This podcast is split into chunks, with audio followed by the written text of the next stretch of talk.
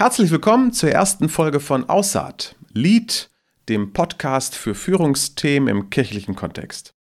Heute geht es um die sechs Stufen einer sterbenden Gemeinde.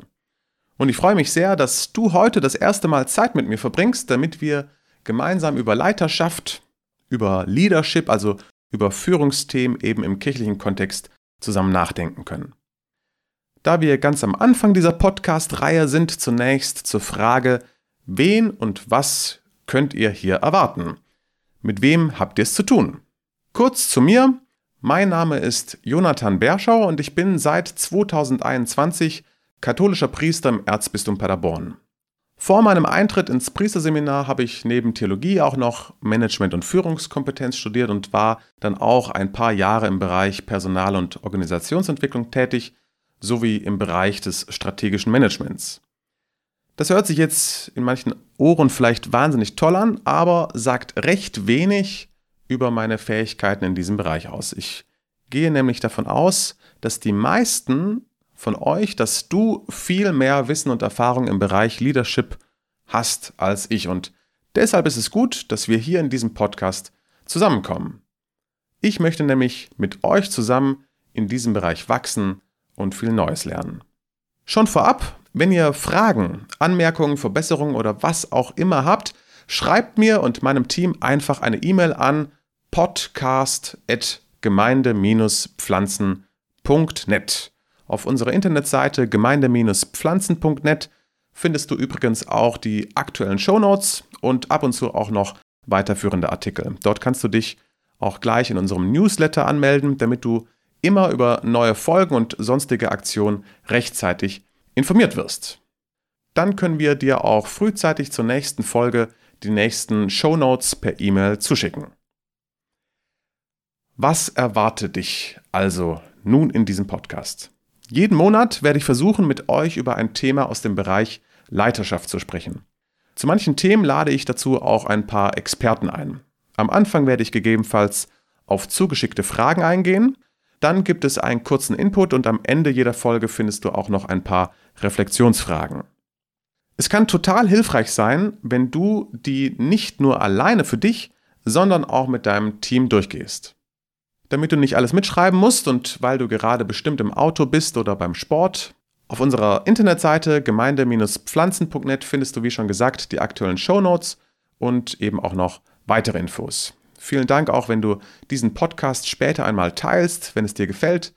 Umso mehr Leute zuhören und sich einbringen, umso mehr können wir gemeinsam voneinander lernen. Und wenn wir alle im Bereich Leiterschaft wachsen, kann die Welt und die Kirche ein Ort sein, wo sich alle Menschen entfalten können und der Plan Gottes wirklich verwirklicht wird. Nun aber endlich nach dem ganzen Vorgeplänkel zum Inhalt von heute. Die sechs Stufen einer sterbenden Gemeinde. Ich habe dieses Thema für den Anfang gewählt, weil wir als Leitungsverantwortliche zunächst eine gute Analyse brauchen. Bevor man etwas anpackt, muss man erst einmal genau wahrnehmen. Und ehrlich gesagt fand ich dieses Thema auch ja, ganz gut für den Start, weil ähm, ja, ein bisschen meiner und ich denke auch eurer Motivation nämlich da deutlich wird, ich möchte keine sterbenden Gemeinden haben, ich möchte keine sterbende Kirche. Ich möchte eine Kirche, die lebt und ihrem Auftrag verwirklicht, den sie von Jesus Christus bekommen hat, nämlich darum geht und macht alle Völker zu meinen Jüngern. Lebendigkeit und Wachstum ist Gottes Wille und kein Sterben und Tod. Auf das Modell der sechs Stufen bin ich bei James Mellon gestoßen, der äh, dieses Modell in seinem Buch Beyond the Parish vorstellt. Ursprünglich hat das der evangelikale Protestant Tom Reiner in einem Blogartikel vorgestellt. Und ähm, ja, ich schreibe euch die Quellenangaben nochmal in die Show Notes. Ich finde das Modell total hilfreich, weil es mir geholfen hat, das, was ich in meiner Gemeinde wahrnehme, noch besser zu verstehen. Es hat auch viele Übereinstimmungen mit den fünf Sterbephasen von Kübler-Ross zu tun, Vielleicht kennen es auch noch ein paar aus dem Studium und deshalb werde ich dann auch dieses Modell heute an ein paar Stellen einfließen lassen. Kübler-Ross beschreibt ja das psychische Erleben eines Sterbenden und das Modell von Tom Reiner beschreibt das psychische Erleben für eine Gemeinde bzw. eben eine Kirche auf dem Weg zum Tod oder eben halt dann auch nicht, wie wir hoffentlich am Ende dann herausfinden werden. Also, los geht's mit den sechs Stufen. Ich liste die euch zunächst einmal kurz auf und dann gehen wir die einfach Schritt für Schritt durch. Erste Stufe, Verweigerung. Zweite Stufe, Rekalibrierung. Dritte Stufe, Ärger, Zorn. Vierte Stufe, Exodus. Fünfte Stufe, Verzweiflung. Sechste Stufe, Tod. Kommen wir zur ersten Stufe, der Verweigerung. Schauen wir uns ein paar Zahlen aus Deutschland an. Seit den 1960er Jahren hat sich das Verhältnis von Priestern zu aktiven Gläubigen verdoppelt. Es gibt also seit etwa 60 Jahren kontinuierlich immer mehr Priester pro aktiven Gläubigen. Was auch damit natürlich zusammenhängt, dass die Anzahl der aktiven Gläubigen von etwa 12 Millionen Katholiken Anfang der 1960er Jahre auf 1,3 Millionen im Jahr 2020 zurückgegangen ist. Das ist selbst wenn man Corona außen vor lässt, ein Rückgang von 80 bis 90 Prozent innerhalb von 60 Jahren. In der evangelischen Kirche von Deutschland kann man Ähnliches beobachten. Dort fällt der prozentuale Gottesdienstbesuch von etwa 50 Prozent der Mitglieder in den 1960er Jahren auf 3,2 Prozent im Jahr 2019. Bei den Katholiken sind es 9,1 Prozent. Wenn man sich den fast linearen Abfall der letzten Jahrzehnte anschaut, dann würde in den meisten Regionen Deutschlands bei einer linearen Prognose der Gottesdienstbesuch Anfang der 2030er Jahre die Nulllinie durchschreiten. Also in ungefähr zehn Jahren, zehn Jahre bis zum geistlichen Nullpunkt. Die gleichen Zahlen kann man eigentlich, wenn auch nicht ganz so dramatisch wie in Deutschland, fast überall im westeuropäischen Raum und in Nordamerika beobachten. Weshalb so viele Zahlen hier am Anfang? um deutlich zu machen, wie groß das Ausmaß der Wirklichkeitsverweigerung ist. Kirchliche Führungskräfte wollen den drohenden Tod nicht sehen, und zwar seit gut 60 Jahren. Erinnern wir uns nochmals an die Sterbephasen von Kübler-Ross.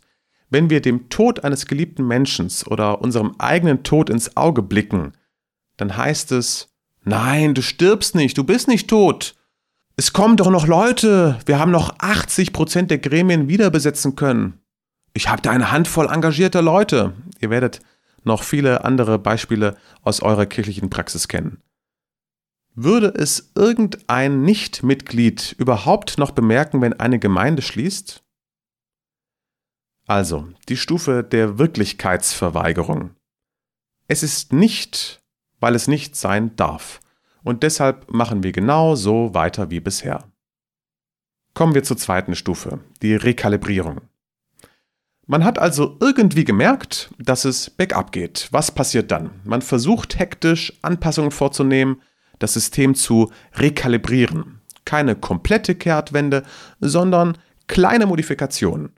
Und weil in der Vergangenheit Dinge so toll geklappt haben, nimmt man oft zwei Strategien, nämlich die erste ist, die gleiche Anstrengung einfach noch zu vermehren. Man schmeißt dem guten Geld noch weiteres hinterher. Man investiert noch mehr Geld, Personal und andere Ressourcen. James Mellon beschreibt das so schön mit dem Satz, Erinnerst du dich an das Ding, was nicht mehr funktioniert hat? Wir tun jetzt das Gleiche, nur jetzt versuchen wir es noch härter. In der Wirtschaftspsychologie kennt man ein ähnliches Phänomen, den Sunk-Cost-Effekt, also die versunkenen Kosten. Man schaut den bereits investierten Kosten hinterher und bezieht diese irrational in die Entscheidungsfindung für die Zukunft mit ein.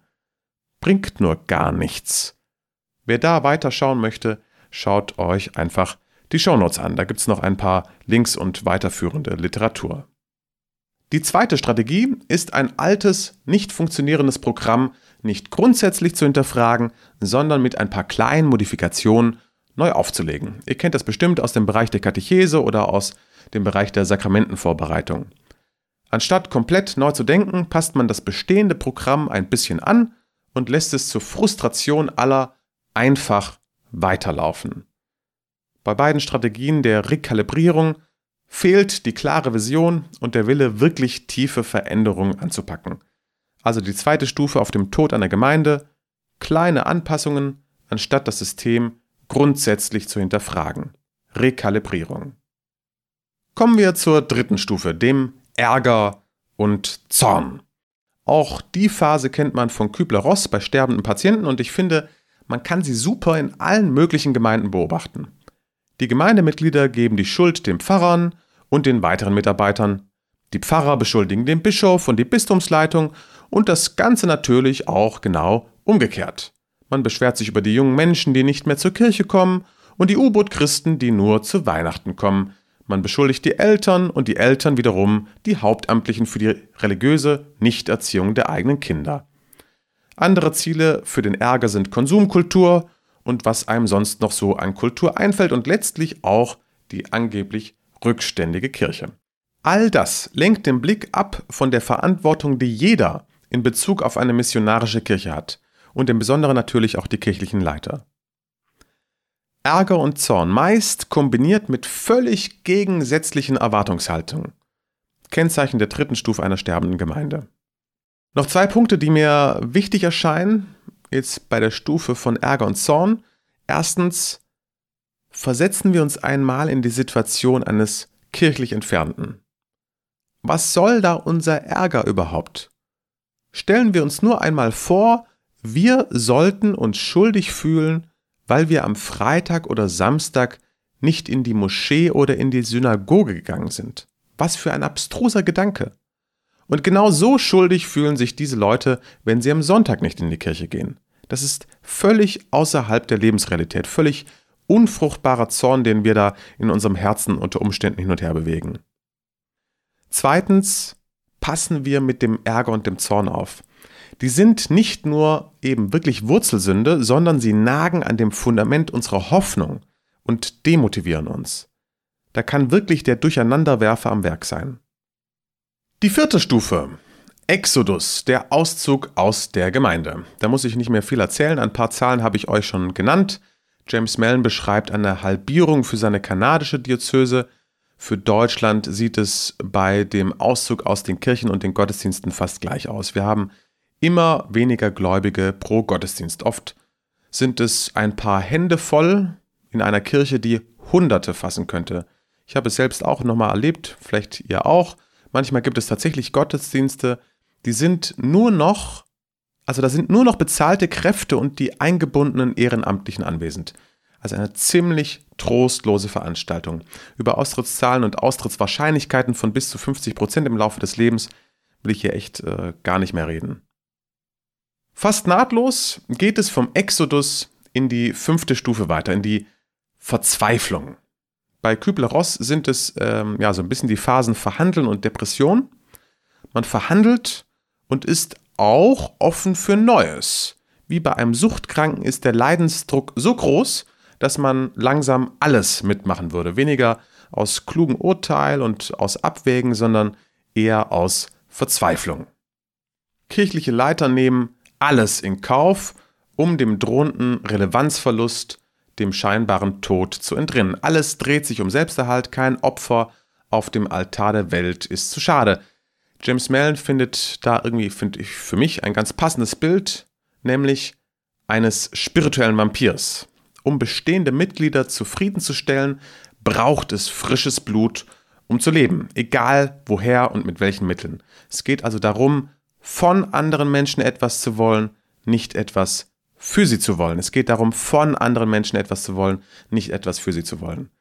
Die Verzweiflung, die Suche nach jedem Mittel, was recht ist, ist dann ganz eng auch verbunden mit Depression. Man trauert nur noch dem Vergangenen hinterher, dem früheren Status vielleicht der sogenannten Volkskirche.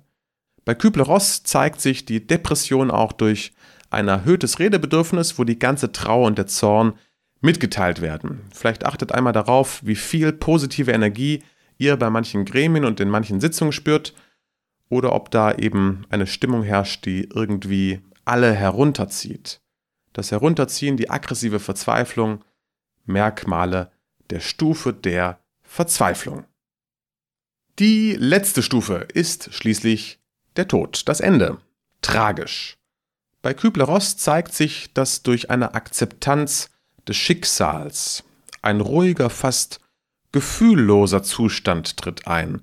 Man ist nur noch nach innen gekehrt, man koppelt sich von der Umwelt ab und hat auch kein Bedürfnis mehr, mit dieser in Kontakt zu treten. Schaut euch im und nach dem Gottesdienst ruhig einmal die Leute an. Wenn ihr so einen Zustand wahrnehmt, wenn man nur noch maximal mit einem ruhigen Lächeln aneinander vorbeigeht, dann echt Alarmstufe rot. Der Tod, ich bin mir sicher, dass das nicht der Wille Gottes ist. Für den Tod einer Gemeinde sind vielmehr wir als Gläubige und als Leiter verantwortlich. Damit es nicht so weit kommt, genau dafür ist dieses Podcast gedacht. Nicht der Tod ist das Ziel, sondern das Leben. Und wenn ihr euch fragt, ob eure Gemeinde eher tot als lebendig ist, dann schaut äh, einfach mal, ja, neben den Sterbephasen einer Gemeinde auch einfach auf den Sprachgebrauch. Immer wenn irgendwo auftaucht, aber wir müssen X und Y machen, damit die Gemeinde noch am Leben bleibt, am besten noch irgendwie mit so einem aggressiven Unterton, dann habt ihr schon einen toten Patienten vor euch. Etwas Lebendiges muss man nicht am Leben erhalten. Es hat Leben von sich aus, von innen. Es ist fruchtbar, es funktioniert von sich aus. Wenn ihr etwas am Leben erhalten wollt, dann habt ihr schon nach dem Herzstillstand den Elektroschocker in der Hand. In der Situation seid ihr dann. Überlegt euch echt gut, ob ihr diesen langen Reanimierungsprozess auf euch nehmen wollt. Oder ob ihr eure Kraft eher in junge Pflanzen investieren wollt. In junge Gemeindepflanzen. Kommen wir zum Schluss dieser ersten Folge und nun zu einer Reflexionsfrage, die du alleine oder mit deinem Team durchgehen kannst. Du findest sie und nochmals natürlich auch die ganzen anderen Infos in den Show Notes. Also die Reflexions- und Anwendungsfrage. In welcher Phase befindet sich deine Gemeinde? Ist es erstens Verzweiflung, zweitens Rekalibrierung, drittens Ärger und Zorn, viertens Exodus, fünftens Verzweiflung oder eben schon sechstens Tod? In welcher Phase befindet sich deine Gemeinde oder eben befindet sich deine Gruppe, was du eben halt so vor Augen hast.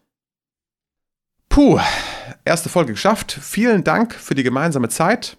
Schön, dass du zugehört hast. Ich freue mich, wenn du auch in der kommenden Folge mit dabei bist. Immer, ja, eben am Ende eines Monats versuchen wir eine neue Folge zu veröffentlichen. Und bis dahin versuche ich dir und euch die nächsten hilfreichen Inhalte zusammenzusuchen. Schreib mir gerne ein Feedback zur heutigen Folge oder eben sonstige Fragen oder Anregungen einfach an podcast.gemeinde-pflanzen.net und schau auch einfach eben auf unserer Internetseite gemeinde-pflanzen.net vorbei. Ich freue mich auf das nächste Mal und nochmals danke, dass du mit dabei warst. Sei gesegnet.